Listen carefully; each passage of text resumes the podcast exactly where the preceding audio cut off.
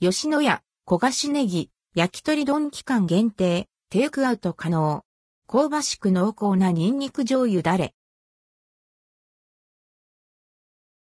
吉野家、焦がしネギ、焼き鳥丼吉野家で、新商品、焦がしネギ焼き鳥丼が4月17日月曜日11時に発売されます。7月中旬までの販売予定。テイクアウト、持ち帰り可能。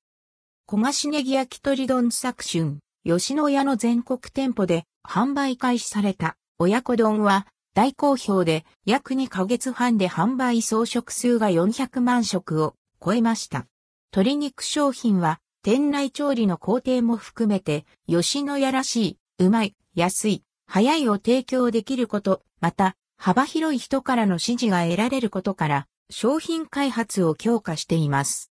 今年も昨年人気を博した親子丼の販売も検討しましたが、鶏卵の供給低下により見送らざるを得ず、鶏と高相性のネギを相棒にした焦がしネギ焼き鳥丼を販売することになりました。波製、税込み547円と大盛り、税込み734円がラインナップ。